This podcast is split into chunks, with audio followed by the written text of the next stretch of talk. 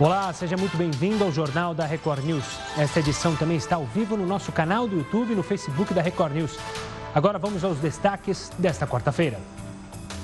Brasil registra 1.736 mortes por coronavírus. O número de casos confirmados pelo Ministério da Saúde já chega a 28.320. Ministro da Saúde, Luiz Henrique Mandetta, rejeita pedido de demissão do secretário de Vigilância em Saúde, Wanderson de Oliveira. Estamos aqui, eu, Wanderson e Gabardo. Entramos no ministério juntos, estamos no ministério juntos e sairemos do ministério juntos. Supremo Tribunal Federal decide que estados e municípios podem decidir sobre regras de isolamento ação contestada, medida provisória que concentrava decisões nas mãos do governo federal.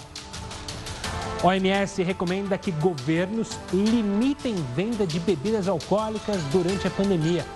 A entidade afirma que o álcool reduz a imunidade e prejudica a saúde física e mental. O ministro Marcos Pontes anuncia início de testes em humanos de remédio para coronavírus. Medicamento já é vendido no Brasil e apontou ótimos resultados nos testes laboratoriais.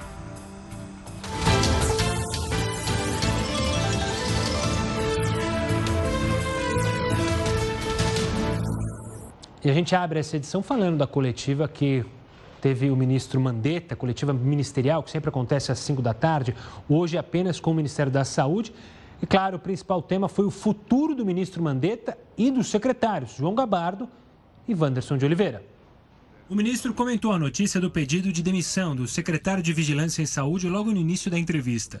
Estamos aqui, eu, Wanderson e Gabardo. Entramos no ministério juntos, estamos no ministério juntos e sairemos do ministério juntos. Hoje teve muito ruído por causa do Wanderson por conta de toda essa ambiência. O Wanderson falou, já mandou lá para o setor dele, falando que ia sair, aquilo virou uma.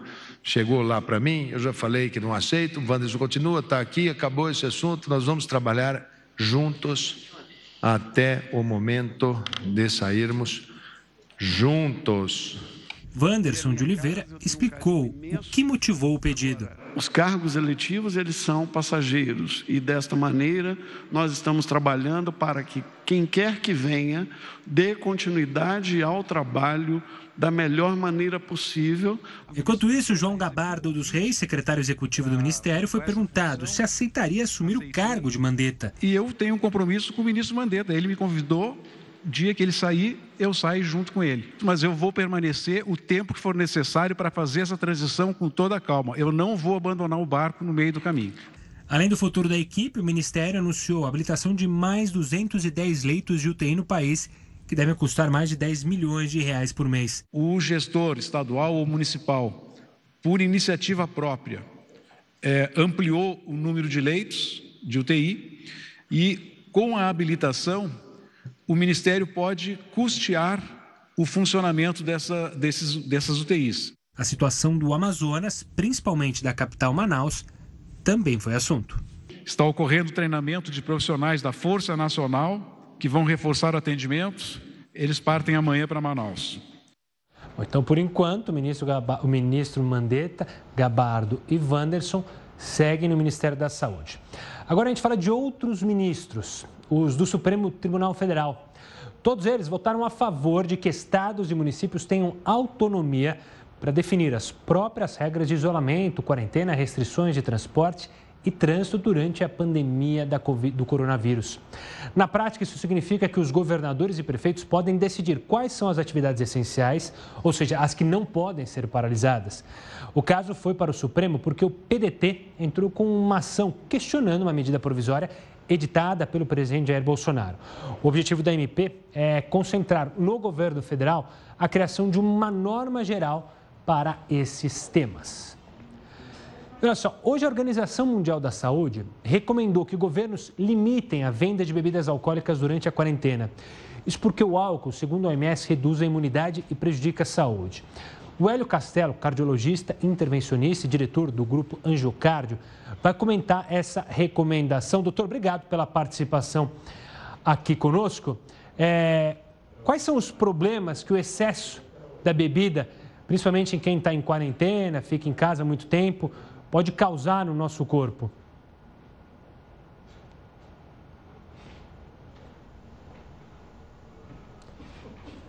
Acho que não estamos com a voz do Dr. Hélio. A gente vai tentar reconectar com ele para justamente vocês conseguirem ouvir a nossa entrevista, porque é um tema que veio muito à tona, né? É, principalmente porque muito tem, tem se aumentado o número de bebidas, é, de venda de bebidas, tanto por delivery quanto nos mercados. Então, houve uma preocupação claro, da Organização Mundial da Saúde. Daqui a pouquinho a gente reconecta com o doutor e fala sobre esse tema. É, eu quero lembrar a você também que hoje a nossa pergunta do dia é sobre a primeira-ministra da Nova Zelândia. Olha só. Ela reduziu o próprio salário e de todos os seus ministros. A gente quer saber a sua opinião. Será que os políticos brasileiros deveriam seguir esse exemplo. Você pode mandar a sua opinião pelo WhatsApp, o 11 782 e também pelas redes sociais, hashtag JRNews. Agora sim, vamos falar com o doutor Hélio, que ele já está aqui conosco. Doutor, agora sim, é, podemos nos ouvir. É, conta para gente, quais são os problemas que a bebida, já que a OMS alertou, que a bebida traz para o nosso corpo? Bom, o, o álcool em excesso, está me ouvindo bem? Agora estou perfeitamente, doutor. Ah, então tá bom. O álcool em excesso, ele pode, além da pessoa perder um pouco a noção do que ela faz, então ela pode é, sair, acabar saindo da quarentena, ela pode se tornar mais violenta, que esse é um medo é muito grande, porque tem aumentado muito a incidência de violência, principalmente contra as mulheres, é, nessa quarentena.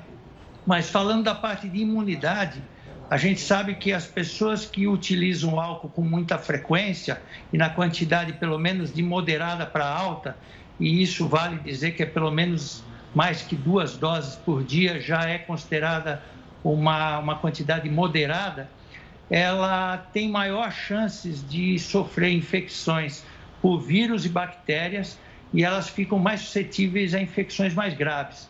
Tanto que a gente tem notado que os, os alcoólatras, como a gente chama, né, ou os, os usuários de, de, de, álcool com grande frequência, é, sofrem mais de tuberculose, sofrem mais de pneumonia, tanto bacteriana como viral. Como nós estamos diante de uma pandemia em que tem um vírus que ataca principalmente pulmão, mas ataca outros órgãos também, é, essas pessoas elas poderiam também ter afetada a sua imunidade, sem contar que o álcool em excesso ele pode é, é, causar problemas nos outros órgãos, como o coração, como o fígado, e com isso pioraria se essa pessoa acabar chegando numa UTI, etc., e precisar de um tratamento mais intensivo. Doutor, existe uma enormidade de bebidas alcoólicas. A pergunta seguinte é sobre essa questão. Alguém diz que ah, o vinho faz bem, olha, deste lado é pior. Existe de fato diferenças entre as bebidas? Há bebidas que são mais prejudiciais ao nosso corpo? É, em relação ao álcool, é, sem dúvida, aquelas bebidas que têm um teor alcoólico mais alto, elas são mais prejudiciais pela própria agressão direta do álcool. Então, por exemplo, você pega um, um destilado tipo whisky, tipo é, é, tequila, que tem um índice bastante alto de, de álcool, eles são muito mais prejudiciais, ou seja, uma, uma duas doses de, de uísque pode corresponder a quatro, cinco cervejas que a pessoa toma em quantidade de álcool. Né? Mas hoje, mesmo tendo toda a, é famoso falar, principalmente para nós cardiologistas, que o vinho faz bem para o coração, etc. A gente volta a frisar, eu acho que é uma oportunidade aqui na Record News, que tem tanta audiência, a falar que o que faz muito bem é a uva e vários, vários componentes que tem na uva, não necessariamente o álcool. Então, nós, cardiologistas, não necessariamente indicamos para que a pessoa faça uso de bebida alcoólica diariamente, porque isso pode ser mais prejudicial do que benéfico. É, isso virou um grande mito, né? Que se falou, que se criou sobre, ah, pode beber determinado quantidade de vinho por dia que vai te fazer bem. É de caso a caso, né, doutor? A gente não pode ir tanto ao céu nem tanto à terra, é, mas o uso de bebida tem que ser sempre controlado, não pode sair é, do descontrole. Você falou para considerar é, um uso abusivo é a partir de duas doses, é isso?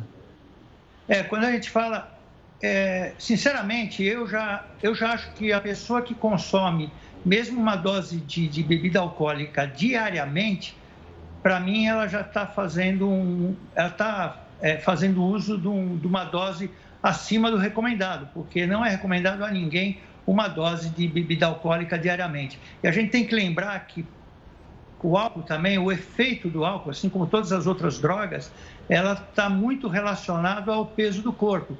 Então, por isso, as mulheres são mais sensíveis ao álcool, de um modo geral, e pessoas com menos peso também são mais sensíveis. Então, a sensibilidade varia muito de caso a caso, de pessoa a pessoa. É, a gente considera alcoolismo a partir de duas doses diariamente, mas o uso diário de álcool em qualquer dose já não é considerado uma coisa normal. Doutor, quero agradecer demais a sua participação aqui para falar sobre esse assunto. Infelizmente, é, é um assunto que tomou conta, porque o pessoal está em casa, acaba abusando do álcool, inclusive aumentaram as vendas é, nos supermercados, né, porque as pessoas não saem para ir no barzinho, então a gente tem que tomar um cuidado até para não se tornar um alcoólatra, né? É, você falou que o alcoolismo, ou seja, já é, é perigoso a partir de duas ou mais de uma dose, já na sua opinião, mas se começar a tomar uma vez, aí a cada semana aumenta, a, a chance de se tornar um alcoólatra é gigantesca, né? Sem dúvida, e o álcool acontece uma coisa que você cria uma, uma resistência, né? É, todos nós percebemos quando a gente tira férias, se você vai para a praia e toma todo dia uma cervejinha, você acaba ficando resistente. Depois você passa muito tempo sem beber, uma cervejinha você já fica meio diferente. Então, é, o álcool causa resistência. A pessoa começa a tomar uma dose todo dia, daqui a pouco ela toma duas, a hora que ela perceber, ela já entrou aquilo como uma rotina na vida dela e aí vai ser muito prejudicial. Doutor Hélio, obrigado pela participação aqui conosco. Até uma próxima. Eu que agradeço. Parabéns. Um forte abraço.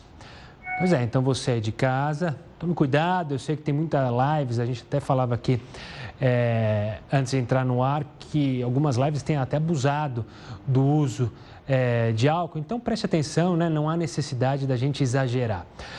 Agora a gente vai falar de muitas pessoas que estão tomando vitamina D.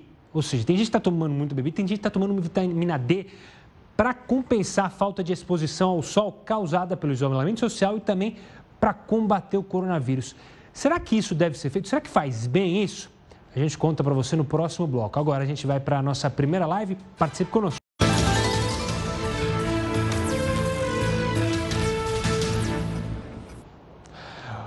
O JR News está de volta para falar que nesta quarta-feira o Senado aprovou por 58 votos a 21 a PEC que cria o chamado orçamento de guerra. O objetivo da PEC é separar do orçamento geral da União os gastos emergenciais designados exclusivamente para conter a pandemia e assim se livrar das amarras do orçamento regular. Ou seja, o texto aprovado permite que o governo federal simplifique processos de contratações, obras e compras nesse período para bater, para acabar com o coronavírus.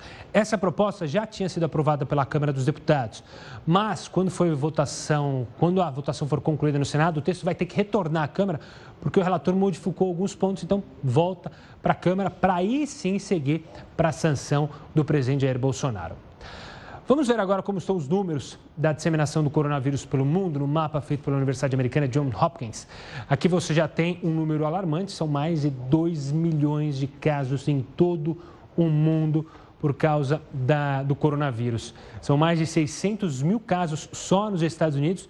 A Espanha aparece logo na sequência com 177 mil casos da doença e são mais de 133 mortos em todo o mundo por causa do coronavírus. Essas são as informações atualizadas. Esse site é livre, é de livre acesso. Você na sua casa pode acessar e acompanhar qualquer novidade sobre a doença aqui no Brasil e no mundo. olha, por causa do isolamento social, muitas pessoas têm tomado comprimidos de vitamina D para compensar a falta de sol ou então para combater o vírus. Mas será que essas vitaminas realmente funcionam? Realmente são uma boa opção para fugir é, do coronavírus, para aumentar a imunidade? Bom, vamos saber isso com a endocrinologista é, da Universidade de São Paulo, doutora Lorena Lima Amato. Doutora, obrigado pela participação aqui conosco. A vitamina D surgiu mais uma vez como é, uma possível vacina, sem ter vacina para o coronavírus. Primeiro, explica para o pessoal de casa o que, é a vitamina D, por que, que se pode tomar a vitamina D, a gente produz essa vitamina? Obrigada a vocês, boa noite. É, a vitamina D, ela é difícil aquisição de fontes alimentares, né? A principal fonte de vitamina D é a exposição ao sol, que já estava difícil né, em tempos modernos, né? Que é tão difícil se expor ao sol, agora então o isolamento tem se tornado ainda mais difícil. Então, é, a aquisição da alimentação é extremamente é, é, é, difícil você conseguir atingir quantidades suficientes. Então, o nível de deficiência de vitamina D está bem alto atualmente aí. Então, é, tem sido um problema a hipovitaminose D nesse, nesse momento ainda mais de pandemia, isolamento social. E quem que pode tomar vitamina D? Ou seja, as pessoas podem buscar na farmácia vitamina D para recompor ou é importante elas justamente ter um exame para saber se ela está com a vitamina D baixa? É, a, a, reposição de vitamina D sem orientação médica, saíram alguns estudos correlacionando a hipovitaminose D ao maior risco de complicações do coronavírus, após a infecção do coronavírus. No entanto, Nada disso foi comprovado, ah, então as pessoas começaram a repor vitamina D sem orientação médica, porque pode ser comprada sem prescrição. No entanto, é muito importante que tenha orientação médica, porque há alguns riscos de repor vitamina D. Então, algumas pessoas que não se expõem ao sol, é, idosos, podem sim fazer uma reposição sob orientação médica.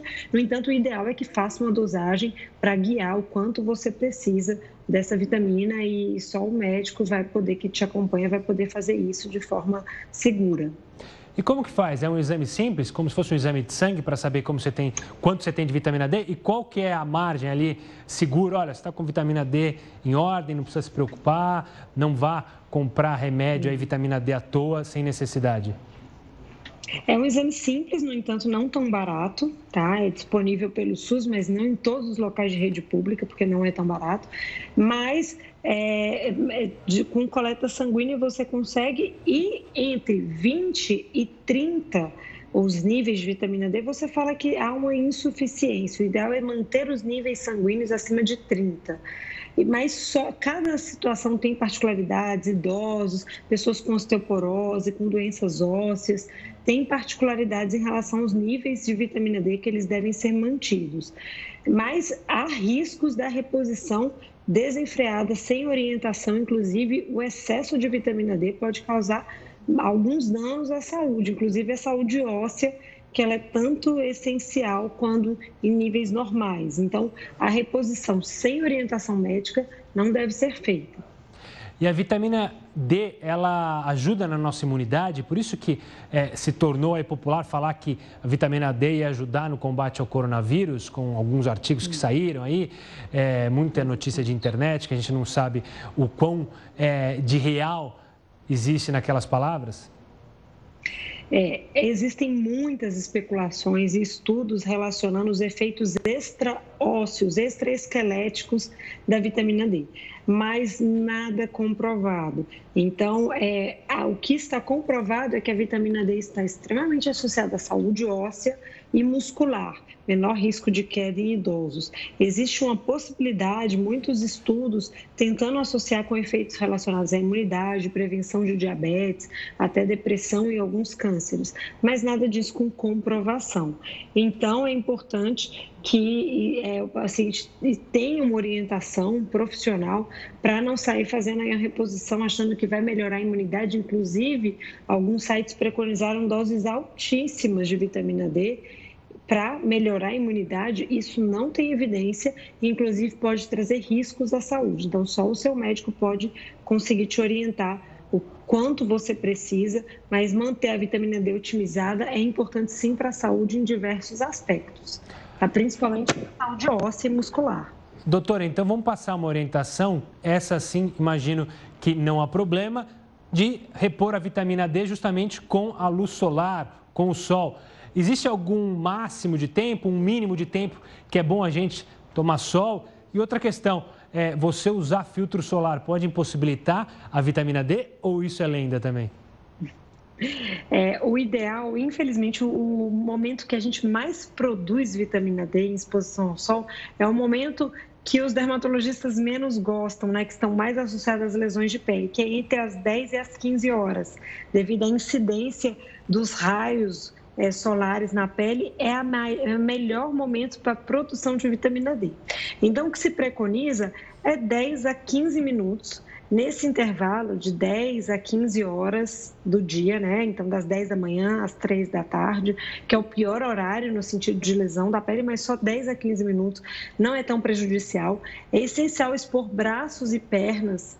Tá? Não pode ser, tem que estar um pouco despido para braços e pernas expostos. Então, numa sacada, numa varanda, você consegue essa exposição. E o protetor solar, ele diminui, mas não zera a produção de vitamina D. Então, muitos dermatologistas recomendam sim o uso de protetor solar durante essa exposição solar. No entanto, é tão curta, se você respeitar os 10 a 15 minutos, não vai haver danos. Então, não teria problema você se expor sem é, protetor solar para aumentar a sua produção de vitamina D. Lembrando que, infelizmente, os idosos têm uma produção de vitamina D através da exposição solar diminuída pelo envelhecimento da pele que é correspondente à idade. Né? A pele vai envelhecendo e vai perdendo a capacidade de produzir vitamina D pela exposição ao sol. Então, idosos têm um pouquinho mais de dificuldade de adquirir vitamina D por essa fonte solar, que é a principal. Mas seria essa a recomendação. Doutora, quero agradecer demais a sua participação aqui conosco para desmistificar esse assunto da vitamina D, que se criou é, muitas fake news, então nada melhor do que alguém que entende do assunto, que estuda o assunto. Doutora Lorena, obrigado pela participação. Muito obrigada também. Boa noite. Uma boa noite.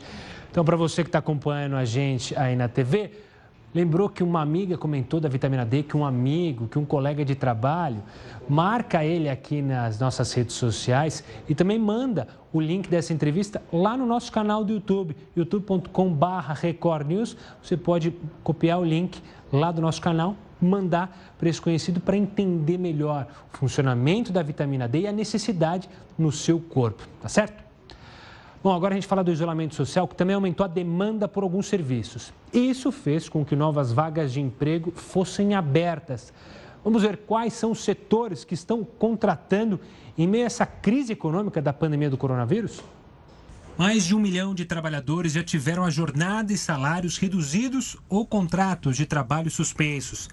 Mas dizem que onde há crise há oportunidade. Essa frase pode até soar como autoajuda para alguns, mas é uma realidade para outros. Isso porque, mesmo neste momento de incertezas, alguns setores estão contratando. Cargos relacionados às áreas da saúde são os que estão no topo da lista. Até mesmo as funções que não estão diretamente ligadas como nutricionistas e cozinheiros, são requisitadas. Além disso, também tem a parte da indústria, que está produzindo mais, que são os fabricantes de materiais hospitalares e de produtos de higiene. Em algumas farmácias do país, tanto farmacêuticos quanto atendentes também estão sendo contratados. Essa é uma resposta ao aumento da demanda. Por causa da crise, as empresas de contabilidade e do setor financeiro também têm sido procuradas e, consequentemente, estão buscando por profissionais. Os supermercados também sentem um aumento na procura, já que em isolamento as pessoas acabam cozinhando mais. Uma grande rede de supermercados, por exemplo, anunciou a abertura de 5 mil novas vagas para reforçar todas as operações. E para aqueles que não gostam ou não sabem cozinhar, o delivery é uma alternativa. Já para quem busca por uma vaga, ele pode ser uma oportunidade. Mas não acaba por aí. Empresas estão buscando por profissionais que podem trabalhar em home office, como os da área jurídica, de marketing e tecnologia da informação. A maioria das contratações é feita de forma totalmente remota, sem aperto de mão, como pede esse momento de pandemia do coronavírus. Olha só, o governo brasileiro anunciou um auxílio a alguns trabalhadores de 600 reais, você viu aqui. Mas você sabia que os Estados Unidos também vão dar um auxílio emergencial para alguns de seus trabalhadores? De quanto será a ajuda? Quem conta para a gente é o professor Heródoto Barbeiro. Antes de mais nada, uma boa noite, professor. Olá, Gustavo. Olha, o, o, a ajuda aqui vai ser de 600 reais, é isso ou não? Exatamente. Tá. Então seriam 120 dólares. É, num câmbio assim, numa é, transferência normal. Cada dólar seria 120. Muito bem, tem um projeto lá agora que vai, deve ser aprovado, porque os, os republicanos e democratas também estão apoiando, que é o seguinte, eu até anotei aqui, a ajuda vai ser de 2 mil dólares por pessoa. 2 mil dólares vezes 5 reais, eu acho que é são. São. São. são quanto é? São 8 mil reais, é isso ou não? 5 vezes 2, 10. 10 mil.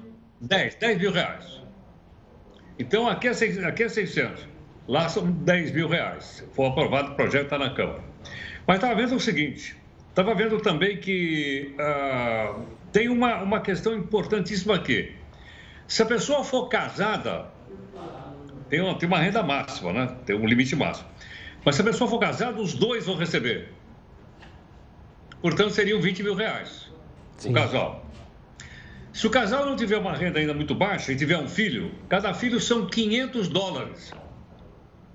55, 25, são 2.500 reais por filho.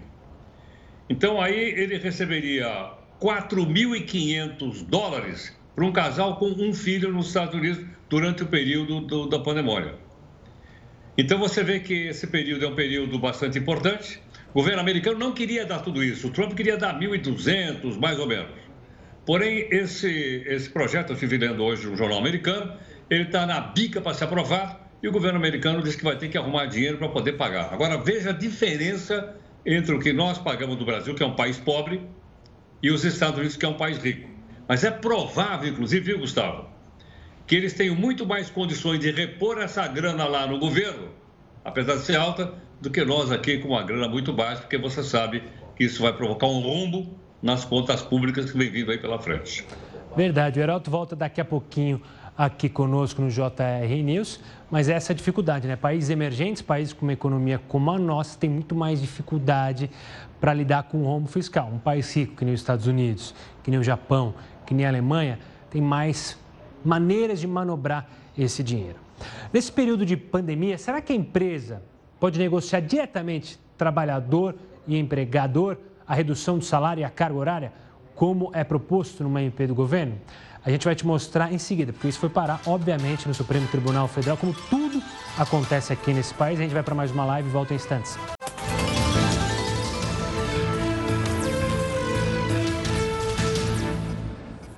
Estamos de volta para falar que a Justiça suspendeu há pouco a exigência da regularização do CPF para o recebimento do auxílio emergencial de 600 reais que a gente falou há pouco.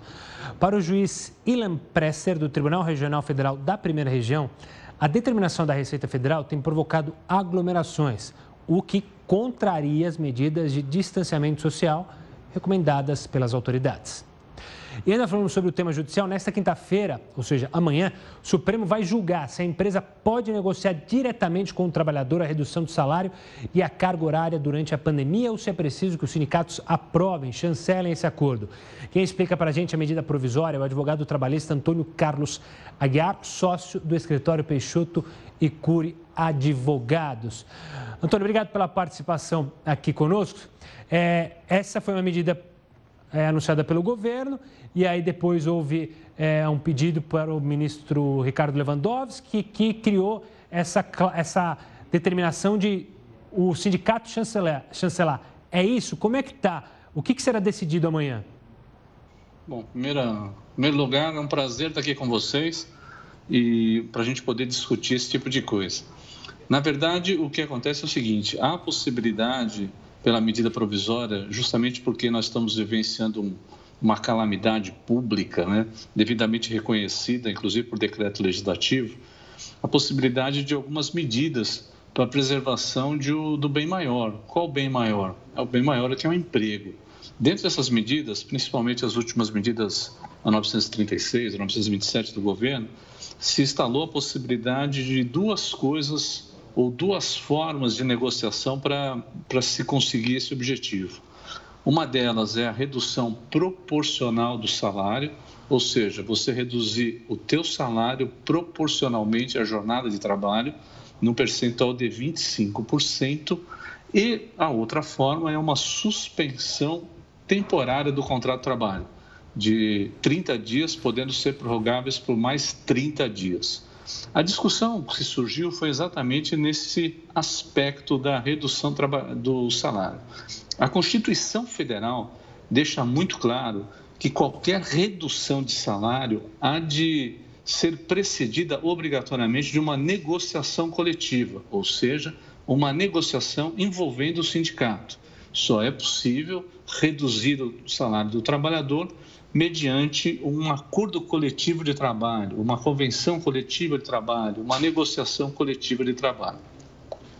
A ação foi movida, inclusive, pelo, pelo partido Rede, que estava discutindo exatamente isso, alegando que seria inconstitucional a medida provisória que autorizava a redução do salário por meio de acordo individual, ou seja, o trabalhador sem a participação do sindicato. E aí que surgiu a dúvida, aí que surgiu a dúvida porque o ministro Lewandowski deu uma liminar dizendo que realmente deveria passar pelo sindicato, pelo crivo do sindicato. Depois de ter dado a medida liminar, foi feito um pequeno recurso chamado embargo de declaração para que fosse esclarecido isso. E nesse embargo de declaração, o ministro deixou claro que não, que o acordo é possível, acordo individual é possível de redução de 25% mais a jornada. O que há de se fazer é informar o sindicato que terá, dentro de um prazo, depois que ele for informado, a possibilidade de chamar os, a empresa para celebrar um acordo sindical, um acordo coletivo. E se esse acordo coletivo for mais benéfico do que o individual, ele prevalecerá sobre o individual. Mas, até agora, até hoje, o que está valendo é a medida provisória. É possível celebrar acordo individual para redução de salário em 25%, mais a redução proporcional da jornada de trabalho. E Antônio, é, essa é uma discussão que vai ter lá no STF agora. Então, para decidir se o sindicato precisa ou não é, chancelar, é, existe já alguma linha com uma tese vencedora ou é é, ainda é duvidoso os votos dos ministros? Ainda são duvidosos? Olha, é, eu sou suspeito para falar porque eu defendo que é possível, né? Inclusive, é, acabei escrevendo um artigo junto com um, um, juiz, que é o doutor Otávio, que a gente fala exatamente isso, que é possível isso na medida em que, um, não há conflito coletivo de trabalho, não há discussão, o que, na verdade, é uma composição, uma conformação social para a resolução de uma crise econômica, uma crise institucional, um estado de exceção que é a calamidade.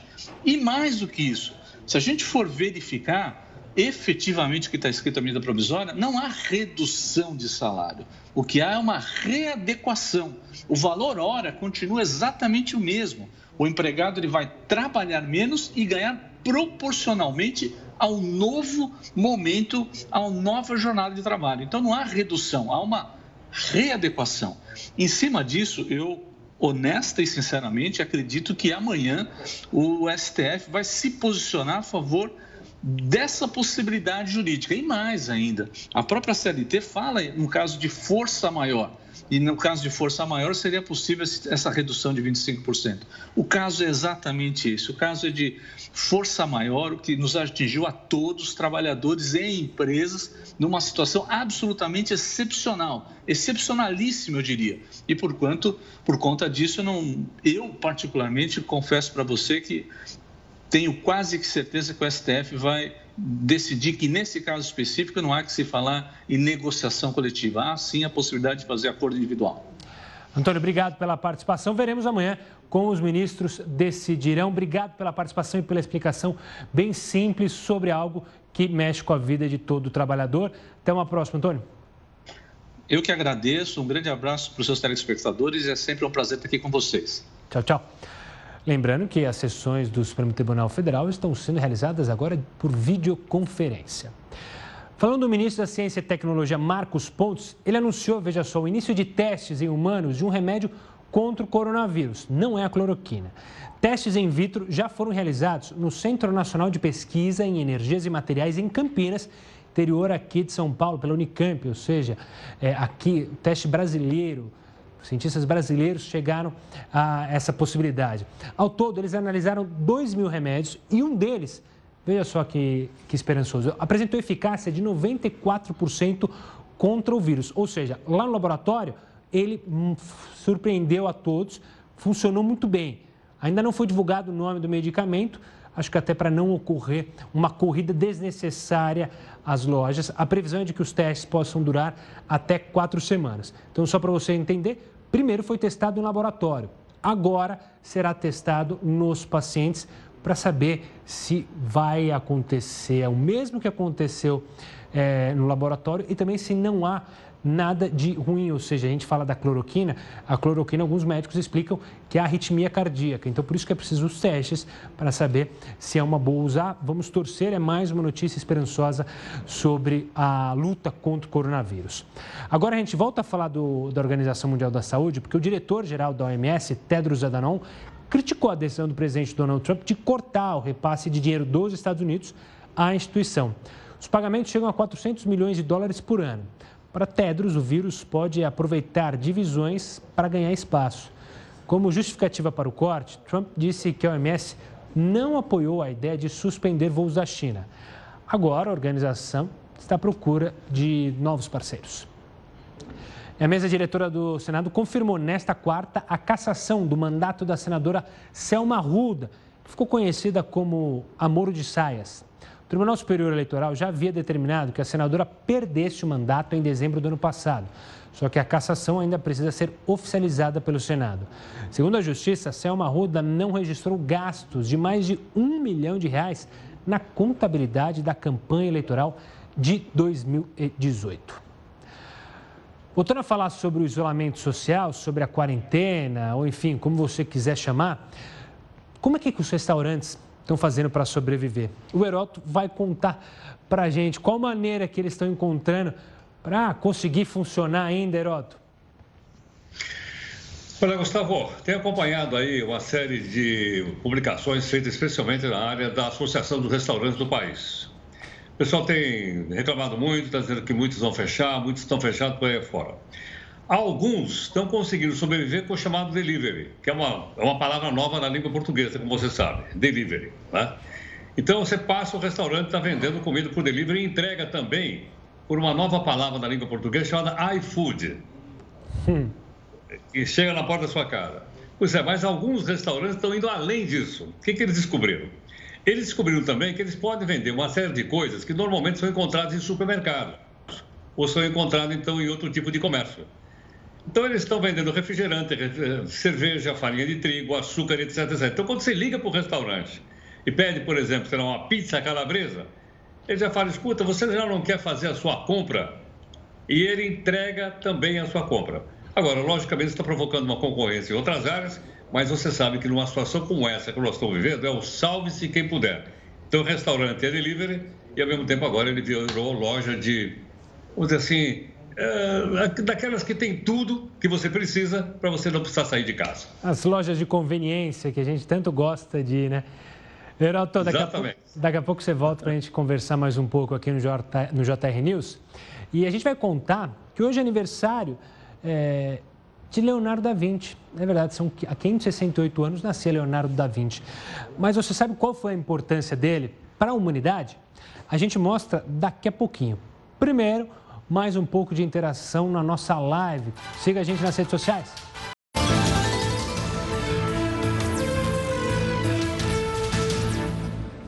JR News está de volta para falar do aniversário de um dos maiores gênios da história. Leonardo da Vinci nascia há 568 anos atrás. Pois é, mas qual foi a importância de Da Vinci para a humanidade? Entenda no texto da Aline Narimoto. Quando ouvimos falar em Leonardo da Vinci, automaticamente o associamos às suas famosas obras de arte, como o Retrato de Mona Lisa ou A Última Ceia. Mas o que nem todo mundo sabe é que, além de pintor, Da Vinci também foi matemático, engenheiro, arquiteto e anatomista, com trabalhos de extrema importância para a humanidade. Nascido em 1452 na Itália, Da Vinci foi uma das figuras mais importantes do Renascimento.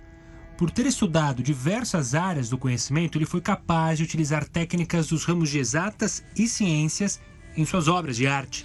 Da Vinci também criou diversos esboços estudando a humanidade e sua anatomia. O mais famoso deles é o Homem Vetruviano. Seus desenhos, baseados em dissecações de animais e pessoas, poderiam ter revolucionado a medicina da época se tivessem sido publicados. Isso porque ele passou por cima de ideais religiosos e morais e conseguiu observar funções e movimentos anatômicos do corpo humano por meio de autópsias. Outro objetivo dele foi criar maquinários que pudessem facilitar a vida humana, desde submarinos e helicópteros a máquinas de guerra e até para voar. É claro que na época Da Vinci não foi capaz de construir seus inventos e, com a evolução da tecnologia, seus projetos se tornaram obsoletos. No entanto, um dos seus projetos, a ponte de Golden Horn, foi construída em 2001, depois de ser dispensada no século XVI por ter sido considerada muito ousada para a época. Um arquiteto norueguês viu o modelo original em uma exposição e a construiu com algumas mudanças adaptadas aos tempos modernos. A obra ficou conhecida como a Mona Lisa das Pontes e fica na Noruega. A lição mais importante deixada por Leonardo da Vinci não está em nenhum quadro, esboço, escultura ou construção. Seu legado está no interesse que ele tinha por tudo no universo, desde as artes até as ciências. Da Vinci ensinou que para se tornar um verdadeiro gênio de determinado ramo, é preciso cultivar uma curiosidade genuína por todas as áreas do conhecimento. E olha, nesse momento de pandemia, alguns clubes, clubes de futebol, também estão passando por uma situação financeira complicada. A CBF tem fundo para ajudar nesses momentos? Quanto que ela tem em caixa? Quem vai falar mais sobre esse tema é o professor Heroto Barbeiro. E aí, a CBF vai abrir os cofres para ajudar os clubes, Heroto? Olha, talvez nem com a ajuda do Leonardo da Vinci que eu acabei de ver aí. Aliás, uma reportagem ficou muito bonita, muito bacana, né, Lá? Sim. Tem coisa e coisa para falar desse cidadão aí. Imagine, Gustavo, ele escrevia simultaneamente com as duas mãos. Não, é, é fora, a famosa eu, fora da curva. bobagem. É. Imagina só, e não escrevia bobagem não, extraordinário, isso é um fantástico. Mas a CBF não. A CBF, é, vi aqui numa reportagem, ela tem 700 milhões de reais em caixa. E com esses 700 milhões de reais, ela vai ajudar os clubes. Com quanto? Com 19 milhões de reais. Se você pegar 700 milhões e colocar no banco, colocar investimento, ele vai te dar um retorno de 19 milhões. Então, ela não vai colocar um tostão nos times brasileiros. Ou seja, eles vão continuar de piros na mão, como estão agora. O campeonato está completamente parado, não tem coisa alguma. E mais, do outro lado, os clubes, como você sabe, estão devendo até o pescoço. Não paga previdência, não paga coisa alguma. Outros estão devendo estádio, como é o caso do meu time lá do Corinthians, que nem o estádio consegue pagar. Então, diante desse pandemônio geral, a única coisa que a gente pode lembrar é que a CBF nem sequer está usando aquela manada de elefantes brancos que nós construímos para a Copa do Mundo e que num dia como hoje poderia ter sido transformado em muitos hospitais que estão por aí. Mas essa é a CBF, que aliás teve o seu ex-presidente, como você noticiou aí outro dia, libertado lá em Nova York. Marim, graças ao coronavírus, já deve estar de volta aí no Brasil para uma prisão manciliar. Ele, Ricardo Teixeira, Marco Polo Leonardo, todos milionários com o dinheiro do futebol brasileiro. Heroto, obrigado pela participação. Até amanhã, hein? Até amanhã. Olha, hoje também é o Dia Mundial da Arte. Por isso, nosso encerramento, a gente vai mostrar alguns espaços culturais que divulgaram suas obras em realidade virtual para que as pessoas possam apreciar nesse período de isolamento. Vamos acompanhar? Tchau, tchau, uma boa noite, até amanhã.